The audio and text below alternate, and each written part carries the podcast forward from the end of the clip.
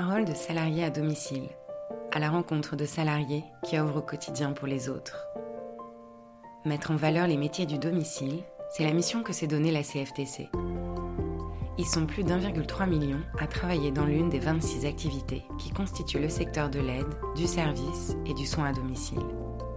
Dans ces tranches de vie capturées lors du Salon des services à la personne, le syndicat donne la parole aux salariés pour qu'ils nous racontent leur métier, leur fierté et leurs difficultés. Épisode 10 Adidi Shango, auxiliaire de vie chez Logivitae.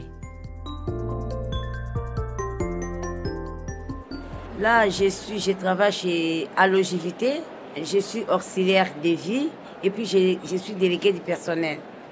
Mon histoire, mon parcours euh, pour faire ces métiers-là, quand je suis arrivée, vous savez déjà ici, les problèmes de papier, c'était un peu dur. J'ai fait tout mon mieux, j'ai eu mes papiers et je faisais un peu de femmes de chambre. Avec les femmes de chambre, pour moi, c'était bien, mais c'était un peu dur. Il y avait une association, on disait que là-bas, ils prenaient les gens. Et puis, j'avais pas les diplômes, j'avais rien à l'époque là. On arrivait comme ça. J'ai dit que je voulais m'inscrire pour faire euh, ces métiers-là. Ils m'ont dit, bon, ils m'ont juste demandé euh, à la sécurité sociale et la carte d'identité. Et puis, on m'a donné quelqu'un pour m'accompagner, pour, faire un petit stage. Et j'ai fait les stages. Comme j'avais l'amour de faire déjà ces métiers-là, je me suis adaptée plus vite. Dans nos bureaux, dans les travails, dans l'association, ils nous faisaient des formations. Et ils m'ont fait des formations des auxiliaires de vie. Et depuis 2000, j'ai fait ces métiers-là. Donc, euh, notre métier, c'est aider des personnes. C'est pas vraiment toutes les personnes âgées. Hein. Il y a des cas aussi des gens qui sont malades et ne peuvent rien faire. On est là pour les aider. J'ai des personnes âgées qui sont rabattantes, les gens, des gens qui sont aussi autonomes, les aider, les laver, de faire à manger, de faire des courses, de faire des ménages, de faire tout ce que vraiment ils ont besoin de l'aider, de parler aussi, de discuter avec eux, la présence aussi, être bien avec eux. En tout cas, vraiment, là, c'est métier. Moi, déjà, un, nous, on est, je suis africaine, ça n'a rien à voir de l'Afrique. On est habitué avec la famille. Même si la famille n'est pas là, nous, on remplace, on est là pour eux. C'est comme nos parents, comme nos grands-parents. Donc moi, les métiers, vraiment, je me plais beaucoup, beaucoup. Pour la, parfois, il y a une personne, euh, depuis le matin, ne veut pas manger. Il voit personne. Dès que vous arrivez là-bas, vous lui parlez gentiment. Parfois, il est agressif. Mais si vous lui parlez gentiment, vous ne vous, vous bousculez pas, vous insistez pas, mais vous lui parlez vraiment, elle va vous écouter, elle va manger. Elle va vous écouter, elle va se laver. Elle va vous écouter, elle peut sortir. En sortant, ça lui fait du bien. Ça lui donne encore à longue vie encore. C'est ça vraiment, moi j'aime ces métiers-là. Vraiment la personne qui a besoin de faire ces métiers, vous êtes les bienvenus vraiment. Il faut, il faut aimer d'abord les métiers. Il faut aimer les métiers, les métiers bien. Un jour, nous aussi, on sera comme eux. Parce que la roue, ça tourne vraiment, je veux dire, je me rends fière vraiment déjà trouver une bonne directrice. Elle s'appelle Daphna. Elle se bat pour les auxiliaires de vie. Elle se bat vraiment. Elle nous donne du courage. Et moi, je suis fière de faire ce métier-là. Parce qu'elle est toujours avec nous. Et puis, j'étais nommée en tant que déléguée des personnels. On m'amène partout, j'assiste partout. Ça me fait la fierté. Difficile ici, c'est le temps de travail. Difficile aussi les trajets, euh, les temps de transport. C'est difficile aussi pour, euh, vous savez, la santé aussi. Il hein. faut penser à la santé aussi. Mais à part ça, vraiment, c'est très bien. Je pense à ma mère, je pense à ma grand-mère. C'est ça l'amour du métier.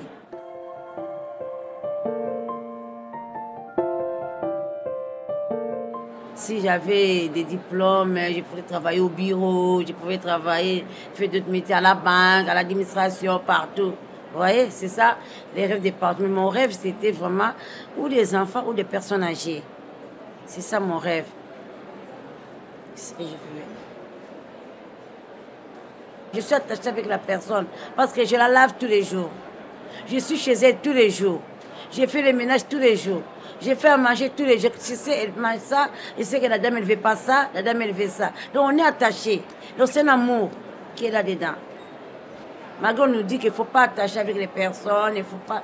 Non, mais faut... ils oublient qu'on est là tous les jours. As fait avec quelqu'un un an, deux ans, trois ans, cinq ans.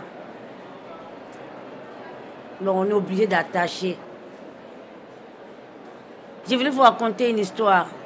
J'avais un monsieur, un, papa, moi je l'appelais toujours papa. Ce monsieur, j'ai travaillé chez lui. Quand j'arrive le matin, je m'occupe de lui, je fais tout pour lui. Il disait toujours, c'est toi qui m'appelles, avec sa femme et une fille. Que c'est toi qui m'appelles papa.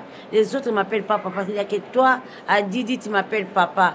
Et euh, les week-ends, j'étais pas là, le papa est décédé. On m'a pas appelé. J'arrive comme ça le matin, lundi. Je, je, je dis, oui, papa. On m'a dit que papa, il est là-bas. Papa, il est où? On l'a mis dans sa chambre en attendant d'attendre les pommes funèbres vient pour la récupérer. On m'a dit, Marie, ton papa est parti. Et moi, parti, je n'ai pas compris les mots, les mots parti. Donc, euh, je venais, on m'a dit, papa est parti. J'ai compris, mais je ne savais pas que ces mots, ça correspond avec le papa que j'aimais beaucoup, que m'aimait beaucoup, que j'ai gardé. Il me dit, papa est là-bas. Et je suis rentrée. J'ai dit, papa est là-bas. Je suis rentrée et j'ai vu le monsieur. Il est décédé. Il m'a dit que papa est décédé la, nuit. Et puis, il disait toujours, vous dites au revoir à ma fille. J'ai pleuré, j'ai pleuré, j'ai pleuré impossible. Ça m'a choqué encore. J'étais choquée, j'ai pleuré. J'ai pleuré, j'ai pleuré, j'avais même mal à la tête. Et sa fille me disait, tu pleures mon papa. Ton papa était, était tout pour elle mais ça, ça lui fait du bien, la façon, parce qu'elle ne peut pas pleurer. Donc, euh, moi, je pleure à sa place. C'est ça. Et puis, une deuxième encore, euh, j'avais une personne, Monsieur Daniel, j'ai travaillé, il était un séropositif. J'ai travaillé pour elle, j'étais à Génération 120, j'ai commencé toute la journée, j'étais sur le monsieur. Quand je suis arrivée, le monsieur avait 30 kilos. Il n'avait pas, il ne mangeait pas, il était dans les lits. Comme il a eu la maladie, là, ça l'a choqué, tout et tout. Et moi, j'ai remonté le moral. Il n'était pas personne âgée, hein, mais il était malade. Il avait 53 ans. Il était malade. J'avais pas eu peur parce que j'avais eu la formation. On nous a expliqué comment faire, j'avais pas eu peur. Euh, j'ai aidé le monsieur moralement, faisait à manger, tout et tout, commençait à faire la sortie, tout et tout là. Et le monsieur l'a récupéré la santé jusqu'à 70.